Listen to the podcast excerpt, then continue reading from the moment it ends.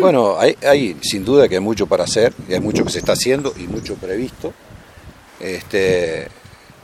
hay cosas que están pasando, cosas que van a pasar.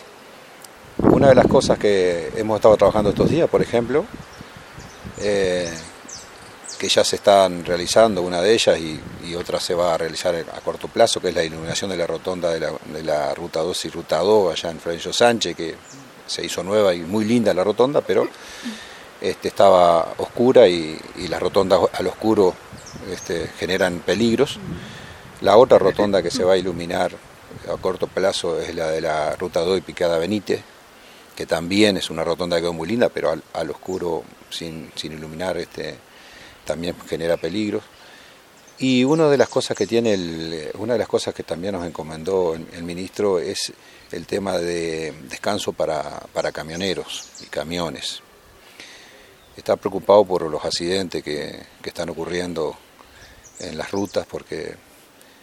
eh, no solo es negligencia a veces, sino que a veces es cansancio, a veces es compromiso. Hay camioneros que vienen con cargas valiosas, no pueden parar en cualquier lado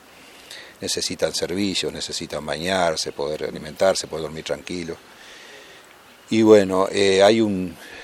una idea del ministro de generar esos lugares en todo el país, que, no van a ser necesariamente privados, no van a ser, digo, necesariamente públicos. Este, em, la idea es que haya privados que se interesen, en este caso hay algunos casos acá en Colonia que ya están funcionando, que son estaciones de servicio con, con ese servicio, caso Nueva Palmira. Bueno,